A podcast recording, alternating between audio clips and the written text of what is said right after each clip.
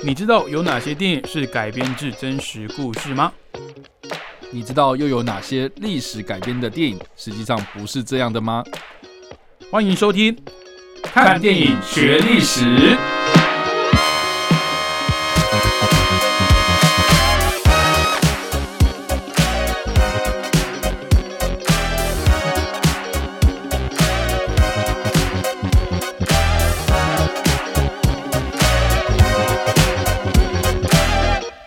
各位听众朋友，大家好，欢迎收听《看电影学历史》，我是主持人伟杰。我是主持人莎莎 Y。好，那今天要介绍的人物呢，出生在一九五九年十月二十一号的渡边谦。那我相信这一个名字哦，嗯，不只是台湾的观众，或是日本的观众，那个听名字应该知道是日本人啊哦。不只是台日的影迷哦，就连这个好莱坞对这一位啊、算已经算国际巨星了，这个渡边谦呢，其实也算是熟悉啦。那他的知名作品呢，对我来讲，我印象比较深刻的是在二零一四年的《哥吉拉》，美国传奇影业翻拍日本东宝的经典大怪兽哦，哥吉拉。那他里面呢饰演这个，我忘记他是什么学家了，他反正是一个科学家哦。那他一直在追踪这个呃神秘的巨大生物哦，哥吉拉。那他在里面有一句非常经典的台词，就叫做“让他们打哦，Let them fight” 哦，嗯就是就讲述了我们去看怪兽电影的这些影迷的心声哦。其实我们就是来看怪兽对打的。好，那关于渡边谦这位演员哦，其实他也是有蛮多故事可以说的。那我们有请嗯，查查 Y，哇，你直接丢给我这个球，二零一四年，然后看哥吉拉。对因为我对我对你是你是从那一部电影开始看他的电影，还是你才认识这个人啊，应该说我知道这个演员，？OK 但是我对他印象比较深刻的就是在《哥吉拉》这部电影。OK，那我觉得他的形象很适合当那种，我现在说的是形象哦，就是他在荧幕上的那些形象比较适合那种很稳重成熟的大叔，哦，不管是学有点年纪的男对，人，不管是学者啦、老师啦，或者是一个武士，OK，那他的这个形象呢，给人家是一种比较有安全感的，嗯然后比较可靠的一种正面的形象，这样子。嗯。哦，当然还有二零一零年的全面启动，OK，他的那个一个一个富豪嘛，他的形象也很像嘛，就是一个来自日本的一个可能跨国企业的财阀，董事长或者是 CEO 之类的，嗯他那个形象就是哎、我财大气粗的这样子，嘿，哇，那那我完全跟你对他的印象差很多哎。差很多吗应？该说你你你是比较着重在就是你刚你刚刚讲嘛，二零二零一零年之后的电影这样。应该说可能近十几年他的作品我才对对对比较熟悉，但我好像也不能讲你太多，因为因为我第一次看到他的电影是那个二零零四年的《末代武士》，哦跟汤姆汤姆克鲁斯对吧？哎、他们两个好像都蛮不会老的哈，就是 先捞起来放。现在你去看嗯，末代没有，其实我觉得也是因为末代武士那个装扮的关系，哦，因为你呵，你汤姆克鲁斯那个时候的装扮，你看不太看不太到他大部分的脸，因为都都是蓄胡啦，OK，所以然后又留长发。嗯哼，渡边谦的在剧里面的造型是那个大光头顶了一个啊光头嘛，对对对对对对，其实我觉得日本的中年男子好像从三十五岁到六十五岁，好像 都差不多就是那个外、哦外表不太会有太多的变化这样子。嗯对啊，反正我自己是第一次看到哦，抱歉更正，应该是二零零三年，对，二零零三年那时候看到《末代武士》的时候，啊我对这个演员很有印象。那当然，当时就是大家打的广告几乎都是汤姆克鲁斯嘛，对。然后，但是日本的演员基本上就是渡边谦跟真田广之啊，嗯，对，就是这两个。人。然后大家如果有看这部片的话，就发现说，其实渡边谦他的戏份比较多，就相较于渡、呃真田广之，或是里面出现的一些，比如说小雪啦，哦，或是这些演员哦，就是相较之下，他是日本演员里面就是戏份很多的，嗯。而且他在里面是讲英文嘛，嗯，就虽然有一点日本腔啊，但是我觉得那个的英语啊、能力啊、哦、那个讲话的那个方式啊、流畅度啊，或者是他整个那个口条、台风什么的，嗯，我自己是觉得可能是从这部片开始，就是让好莱坞知道，所以他后续就是演了很多这种好莱坞的电影，就是你刚刚说的什么全面启动啊，我觉得甚至是开战时刻嘛，啊，对吧、蝙蝠侠里面的开战时刻里面演那个哎，我们不爆雷嘛，是不是？哎啊，忍者大师这，样算暴雷吗？他已经过很久，是不是？二零零八年的电影，啊，影武者，影武者对，就一个一个日本忍者嘛，啊对，所以我就觉得说，其实，在那个时候，我觉得在好就是拿这个末代武士，我觉得对他来讲，算算是一个他打入国际一个很很重要的一个机会。嗯那除了是他自己表现真的也不错之外，我觉得他在那部片里面的形象，其实就是你知道讲英文，然后又有一点日本腔，可是又不会让美国人或是外国人听的不是那么懂，这样对对对，因为其实有些你还是会听得懂。日本人，像哎、台湾人最喜欢出国一个地方就是日本嘛。哦，那我们去一些可能日本的大城市哦，你说东京啊、大阪啊、哦北海道这些算是旅游胜地的一些地方，是就是大家比较常有比较多观光客的地方。你去可能餐厅啊，或者是一些观光的一些景点，他们可能都会准备一些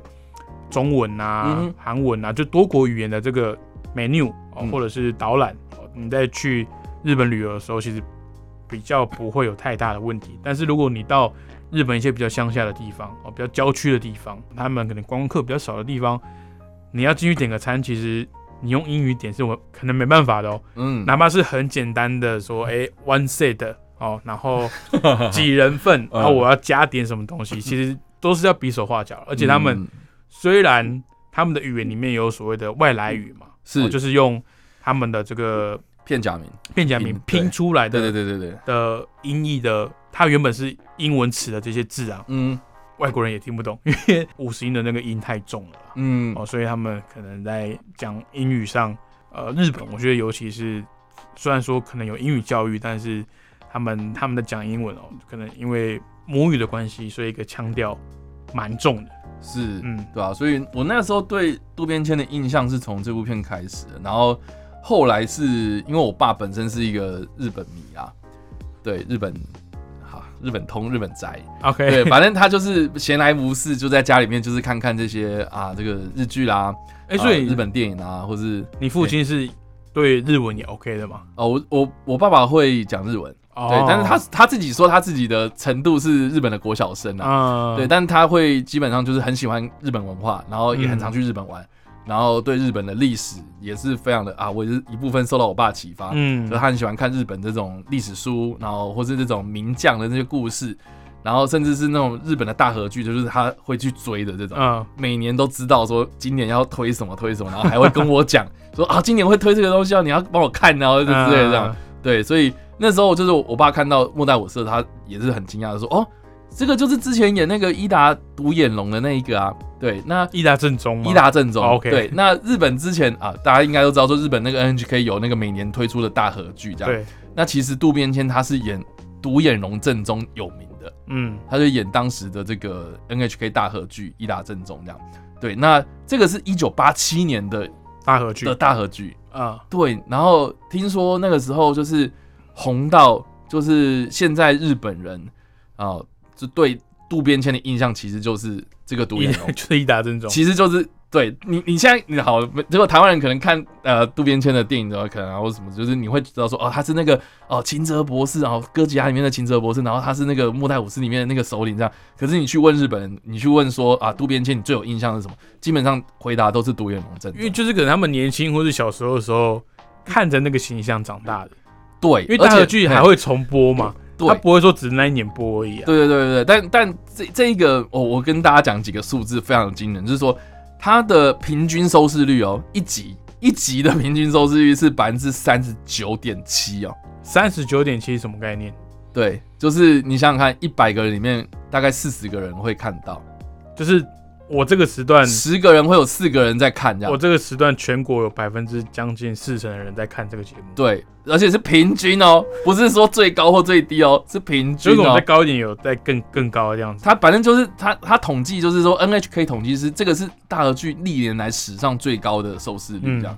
所以也是这个让大家印象很深刻的这个角色，而且也是后来有人票选，就是日本人去票选说啊，你最想要看到哪一部大和剧重播？嗯哦，伊达正宗这个独眼龙正宗这个是最高票的，，OK，对，就是这个渡边谦就是深植大家人心这样。嗯，所以我我我觉得一方面也是，就是说他的形象是有点这种可以演古典的这种呃古装剧的这种人这样。可是后来就慢慢接触到这些现代剧的时候，哎，好像也蛮不错的这样，嗯啊，所以慢慢慢慢都打入到这个我觉得大众市场啦。嗯对，然后我觉得蛮有趣是说，因为他后来的角色，就像刚刚伟杰讲的，就是说比较是那种年长年长的这种怎么讲，年长的好男人之类的，年年着正义凛然的这种这种男人形象。是可是我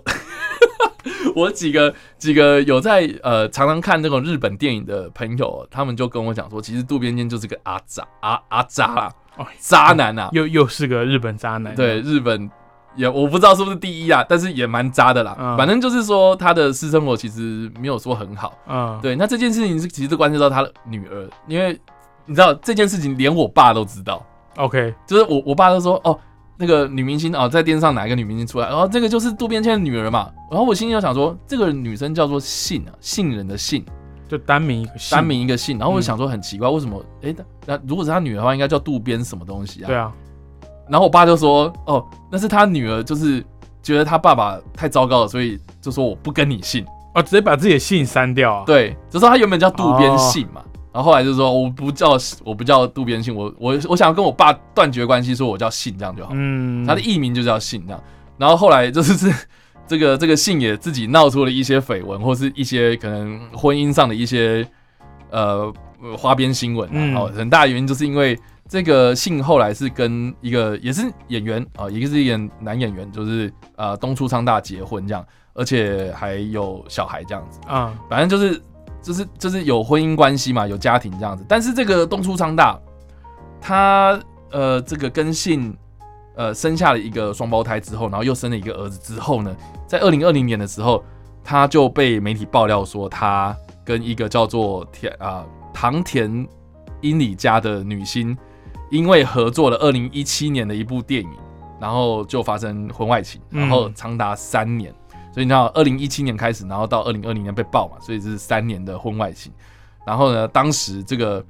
这个唐田哦，十九岁，那十九岁在日本其实是未成年，而且二十岁嘛。日本是二十岁才成年。，OK，对，所以其实是未成年就对，就是他搞婚外情的时候，其实那个时候女生是未成年。嗯哼，然后东商那这件事情也被就被爆出来之后，然后媒体就开始追啊，然后开记者会啊，然后他打算要道歉啊，这样子，然后结果他在这个记者会上面，哎，确实承认了这个婚外情，嗯，然后也发表他的一些声明，这样子，然后就就讲说啊，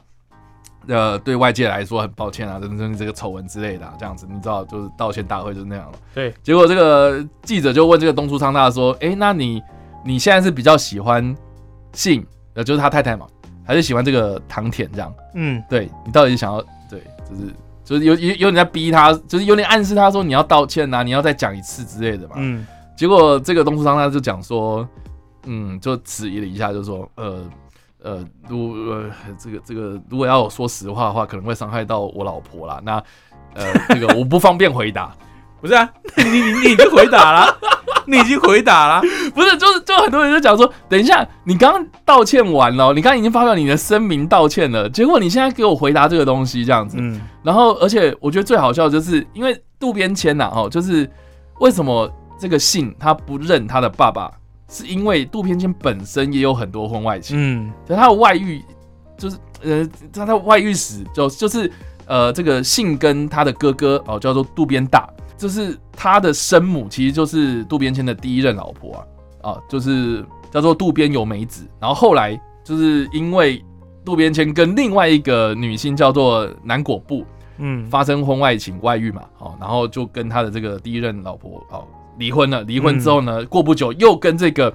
就是小三扶正啊、哦，就是跟这个南果部结婚，然后到二零一八年的时候又离婚。那为什么离婚？这是因为后来在二零二三年的时候就被爆料说，他其实早就已经跟另外一个圈外的女性发生婚外情，然后五年之后，然后他又扶正了另外一个小三，这样。所以渡边渡边谦就是一个外遇惯犯。然后渡边信跟他的哥哥也是同父异母这样子，没有嘛，渡渡边渡边信跟呃对吧？信跟他的哥哥渡边大是第一任老婆生的，OK OK，对，然后后来就是他爸一直外遇，然后又离婚又结婚，离哎婚又结婚嘛。然后呢，我刚刚说东出昌大就是信的这个先生嘛，哦，就是发表这个非常夸张的一个言论之后呢，连他爸爸连这个岳父，连渡边谦都跑出来，就是说，哎、你东出昌大，你这样不行哎、我觉得你这样太糟糕了，糟糕。被一个已经蛮糟糕的人，然后说你很糟糕，这样。对，所以其实我觉得，我觉得你知道日日本演艺圈其实蛮有趣的啊，就是说，哎、你为什么会忍受一个男明星外遇，然后三年，然后你才把他爆出来？嗯，他们我呃，我不知道是不是 文化上的一个比较差异，他们好像对这种男性出轨这件事情的容忍度好像比较高一点。对，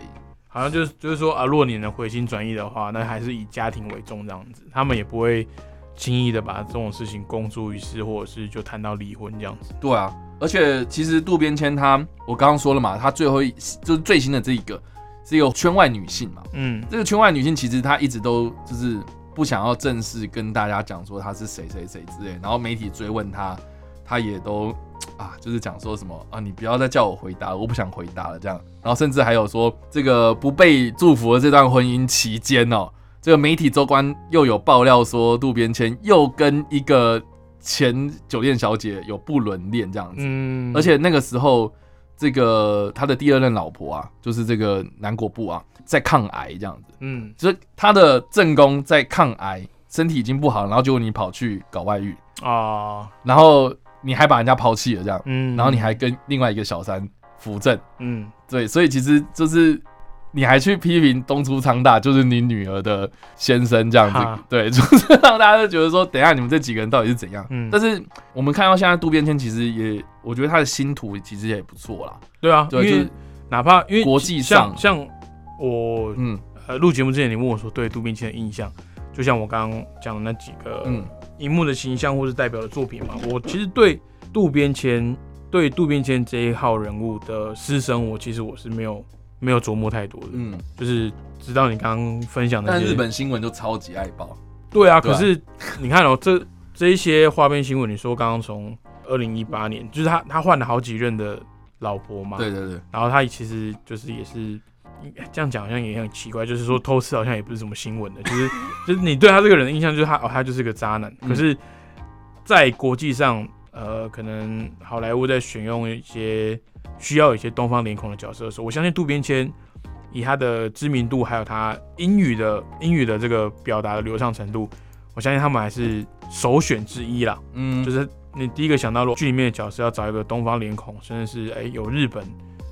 血统背景的这个中年大叔哦，嗯相信渡边谦啊，包括刚刚讲的真田广之哦，可能都是他们的前几个选项之一哦。对啊，那我们今天聊到的这个末代武士啊，嗯那当然也是他算是演艺生涯的中期，然后那也是嗯嗯，他打入好莱他好莱坞的嗯一个算一个敲门砖了哦。的一个非常有代表性的作品。那嗯可以大概跟我们聊一下，嗯，就是末代武士他当时的时代背景跟一些基本的呃，就是他的故事的脉络是怎样。附带一提就是渡边谦也因为这部片有入围奥斯卡男配角，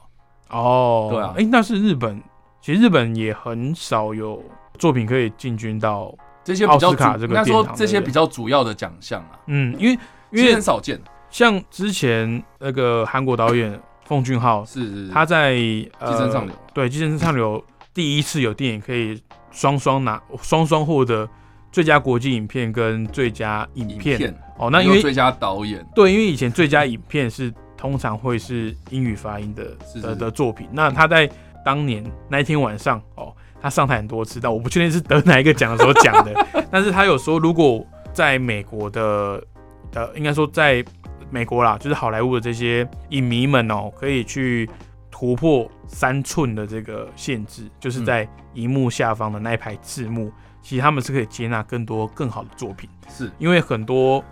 外国人他们其实不太习惯看字幕的，对对，因为在其实包括在日本也是哦，在在日本你看日本发日本发音的电影，他们是不会有字幕的，嗯。然后在呃美国你去看他们英语发音的电影，他们也是不会有字幕的，这个是比较奇特的现象，因为在台湾你哪怕看国片，还是会有中文字幕。对啊，哦，因为我们很多中文字它的音很近啊，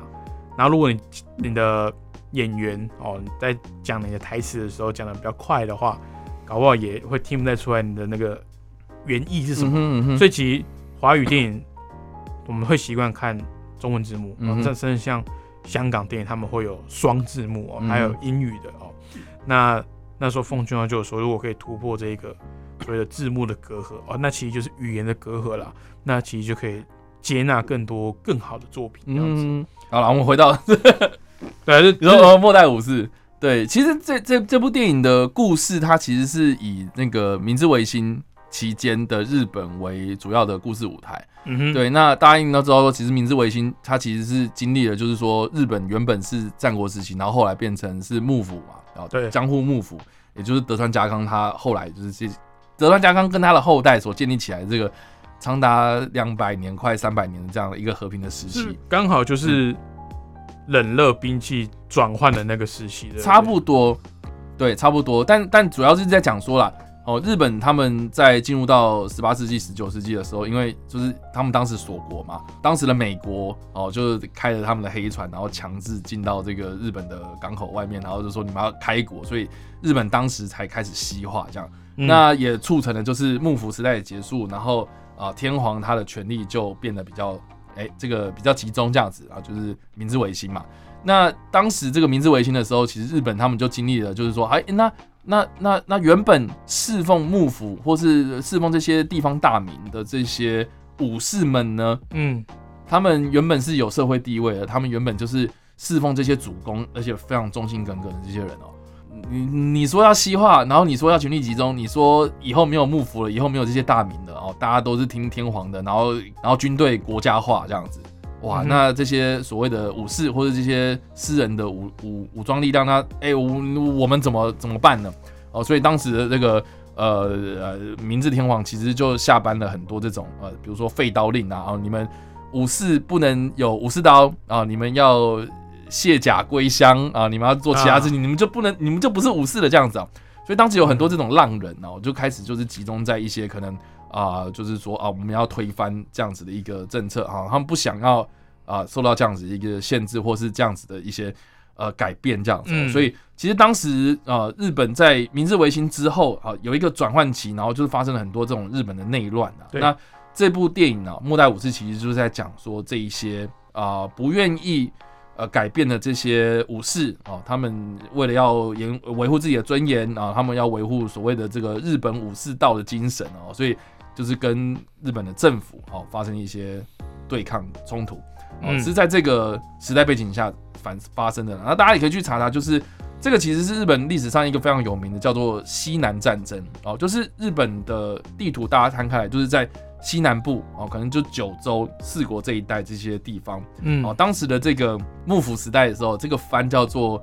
萨摩藩啊，对，就是九州这一带，这是萨摩藩。那啊。他们这些地方其实就是最早开始西化，比如说长崎啊，哦，这种很多那种外国的船只入港，然后被迫开、嗯。开放这里要交易啊、贸易啊这样子的一些地方，其实他们是最早西化的，可是他们反而是最不想要变成就是明治政府这样子，所以你就知道说，其实那个是一个非常非常时代的矛盾的一个时间点这样。那我觉得蛮有趣是说，这部电影它是好莱坞电影，所以他又找了这个汤姆克鲁斯，就是有点像是哎、用外国人的角色来看日本人他们当时这个国内冲突的一个观点这样。嗯对对对，所以呃，这个汤姆克鲁斯他就是演了一个哎，这个日本明明治维新政府啊请来的一个呃美国顾问，军事顾问，然后要帮他们训练这个现代化的军队，这样，然后嗯对抗这些哦旧时代的武士啊。我觉得这部片它的那个精神啊，吼，或是我觉得就这个历史的转泪点上面那个描述啊，我觉得是非常有趣的。所以这个呃，除了在好莱坞非常有名，然后票房也卖得非常好，其实在日本也是非常受欢迎的。这样，嗯，对，就算也立场也蛮公正的。我觉得是，而且哎，他他他用汤姆克鲁斯这个角色，我觉得很多影评有写说，其实汤姆克鲁斯他不算是主角，对对对，他算是一个旁观者，就是以他的视角去看这一段故事，是。去看这一段历史。然后虽然说、呃这个汤姆克鲁斯是这个大明星，这个这个大家都不用多质疑嘛，但是 我觉得他用这个非常有名气的这个大明星当一个旁观者的角度，然后去看日本人的这些故事，我觉得是这个切入点，我觉得非常的适合啦。嗯那就你个人的嗯这个观察来讲，你觉得这一段的历史改编它符合史实吗？哦，当然不符合史实啊。哦第一个就是名字就不一样了，啊、对他其实是在影射，就是渡边谦这个角色其实是在影射新乡隆盛。对，嗯那新乡隆盛他其实也是一个。哇，我觉得历史上的一个悲剧人物啊，就是我嗯刚刚说的，就是他是这个呃萨摩藩的武士，然后后来就是因为明治维新，然后跟政府就是有一些对立哦，所以他就这个就跟啊我刚刚说的那个跟政府军就爆发了这个西南战争这样子。对对，那他的呃这种带有那种悲剧色彩或者那种凄美感啊，就是他的他的死其实也是让明治政府知道，就是说，好，我虽然把你们这些武士的力量给消除掉了，嗯可是你们的这些精神我感受到了哦，就是大家都知道说，其实明治维新他们相对于中国清朝这边的呃所谓的西化啊，或是呃什么戊戌变法、啊、百日维新啊之类的这种东西哦，就是呃日本是全面西化，不管是穿着打扮，然后政府组织，然后军事哦什么的上面，全部都是效仿西方。我们就说我们不要我们自己的传统的东西，这样。可他是完全摒弃，对几乎是完全舍弃掉他们传统的东西。应应该是说，呃，像比如说政治方面的组织嘛，好像呃清朝那个时候，他们虽然是西化运动嘛，对，可是他们就是只是说，哦，我们就买洋炮、洋枪进来就好了嘛，嗯，对啊，我们用以前呃，就是啊，你所谓的现代化武器，可是你说体制啦，啊，训练制度啦、的方式。训练方式什么的，也都是照这种旧的方法去训练嘛。可是日本是全部完全就是说啊，那个我们请美国军事顾问来，我们请德国的军事顾问来，我们就是全部学这些这些军队的制度。嗯好、像我我之前应该有聊过，就是说。呃，当时的那个德国现代化军队，他们是有分成很多，比如说后勤啊，哦，突击队啊，然后什么什么，就是军种嘛。哦，那个啊，我记得我们之前是讲那个袁世凯那一集啦。啊，对对对，袁世凯训练新军嘛，其实那个时候袁世凯才开始学日本，这样就是全面西化这样。可是那个时候已经快要他已经清末期民初啦，，对对对对。对对，所以日本很早就开始做这件事情了，这样。日本是大概十九世纪差不多，就已经开始做，所以所以人家的维新会成功啊，对啊，在甚至后后来的甲午战争就把清朝打趴了嘛，对啊所以很多人就说甲午战争其实就是中国的西化跟日本的西化的期末考这样。嗯，对，那很显然就是日本成功。那为什么成功？其实就是因为明治政府有这样的决心，全面改革这样。但是你想你想想看、哦，如果他全面改革的话，那为什么现在日本人还这么的尊重自己的传统文化，还保留了很多这种？哎，我们寺庙啊、服装啊，寺庙啦、服装，然后嗯我们还有传统服饰，然后我们婚礼什么的，也不是像我们哎，我们要走西式，然后穿婚纱干嘛？他们还是有那种传统服饰在对。对对对对，所以我就觉得说，哎、其实，呃，多多少少就是像西藏农村这这群人，就是这些不愿意低头或者不愿意改变的这些武士哦，他们有这些叛乱啊，或者什么啊、嗯就是呃，当时的呃明治天皇他们也有看到这一点，所以才有保留的，就是说、哦、我们也要保留我们自己的传统文化。可是我们的制度上，我们的呃学习上，我们可以去学西方的东西。嗯，所以我觉得这部片它确实抓住了历史的精神，可是，在史实上面，它完完全全的不符合这样。OK，对对对对，就战争的过程啊，是吧？但是我觉得大致上的脉络跟精神是在的。就是他他的片名《末代武士》，他想表达就是，虽然我们是呃这个制度的最后一批人，嗯，但是我们还是用我们自己的方式把以前传承下来的这些记忆啊、这些传统，用我们自己的方式保存下去。是的，那也是呃，因为当然政府要顺应世界的潮流，他们要变法，他们要维新，但是我们也要用我们自己的方式去记得我们的祖先传下来的这些这些习俗啊、这些传统。那其实我们很多人去日本玩啊，去日本观光，其实也是冲着他们的一些传统的一些习俗啦、服装啦，或者是去看他们这些古迹啦、寺庙，嗯嗯甚至你刚刚提到的、呃、这些武士道的这些精神，其实也是日本的一个呃，你说卖相吗？呃，卖卖点吗？或者是我们想到日本人的时候，会其中的一个一个 icon、一个象征、一个符号，好像就是武士。其实之前在西方世界啊，在欧美世界，这个日本的忍者啦，或是武士啦，哎、其实是有它的市场的哦。嗯像你说那个什么日本火影忍者啊啦、死神啦，嗯其实这些作品哦，有有提到一些传统的呃这些日本的文化了，在呃欧美世界哦还是非常受欢迎嗯哦。那在当然我们呃比较东南亚这些地方，我觉得也是都有各自的特色了，那也是我们可以互相去尊崇的一个一个一个一个传统，嗯。就是祖先留下来的东西，它已经变成是一个文化的脉络的证明，它不是不不能说是哦对或错，嗯哼，或者是它是一个不用再去讨论它的价值与否，而就是我们一个纪念我们生存过的痕迹的这个一个方式啦。嗯，其实我觉得蛮有趣的是说，关于西乡隆盛，我们刚刚有讲到，就是这个人哦，他虽然是这个旧时代的武士的代表啦，然后、嗯，可是，在史实上面哦，史实上面他其实是一个非常喜欢西方文化的一个人，哦，所以他才会学英语嘛，他会 算吗？呃，史实听说他真的会学，他会讲英文。啊，然后他也很喜欢穿西式的那种军服，嗯。所以你有时候看到一些肖像什么的，就是他是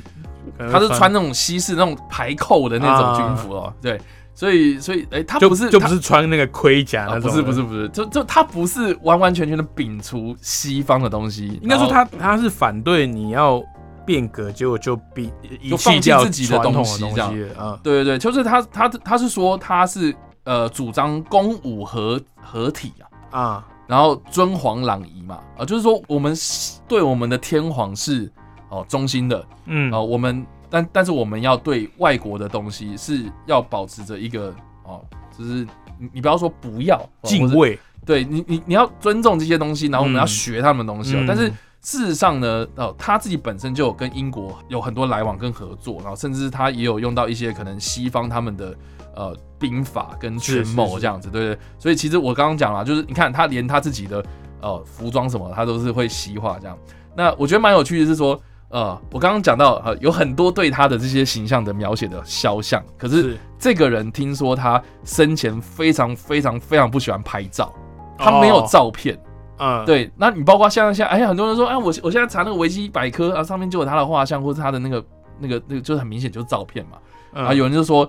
那个照片呃或者那个肖像其实是画家根据哦，就是他的弟弟跟他的一些后代组合起来的形象这样。OK，对所以他是不是真的长那样不知道？对，而且甚至是好，大家如果去那个呃上野公园啊，里面有一个西乡隆盛像这样子，对，西乡隆盛的那个雕像。嗯，对那这个听说他的妻子看到那个雕像的时候，就说：“哦，这不是我，这不是我先生。哦，OK，所以，所以你好，我我我们今天回到那个末代皇呃末代武士啊，就是说这个这个渡边谦是不是真的跟西乡隆盛长得很像？没有人知道，嗯，因为也没有证据嘛。对哈，对啊，所以啊，你要你要说啊，西乡隆盛长得像渡边谦，或者西呃渡边谦长得像西乡隆盛啊，都我觉得都可以这样。呃对，所以我觉得这也是蛮有趣的一个小小冷知识是这样。对，其实其实我觉得这也是嗯历史上的变化导致一个很有趣的现象，就是嗯我们比较不会说我们是最后一代的什么东西，嗯但是他因为日本政府要实施变法，然后把武士的制度给废除，嗯。然后他们这一批人就真的变成他们这个传统的最后一批的人，嗯。因为他们不会再往下传。嗯哼。所以我觉得这个这个文化的历史的这种断裂感啊，跟这种这种落差嗯是比较少见的，嗯因为通通常都是你会说某个文化或者某个职业、某个习俗会没落，会慢慢的不见，但是不会有一个政策说，哎、因为实施了什么政策，所以你这一代这种人就就消失了。嗯就像你说忍者，忍者有消失吗？可能没有，就是现在可能是日 哦哦，你说说不定在什么深山处还是有吗？但是但是你说武士，就好像就是真的因为那个时候你不需要武士这个、嗯这个阶级了，所以你把它废掉之后，他们就真的变成末代武士了。是对，就没有在之后的再有新一批的人出来了。好，那我们今天所介绍的历史人物呢，哦，其实他也算是呃这个日本非常家喻户晓的一个演员啦。哦，在一九五九年十月二十一号出生的渡边谦哦，那他的代表作品呢有二零零三年跟汤姆克鲁斯一起主演的《末代武士》。那今天节目就到这边，非常感谢各位听众朋友的收听。那我们看电影学历史节目，下个礼拜同一时间空中再会喽，拜拜。拜拜。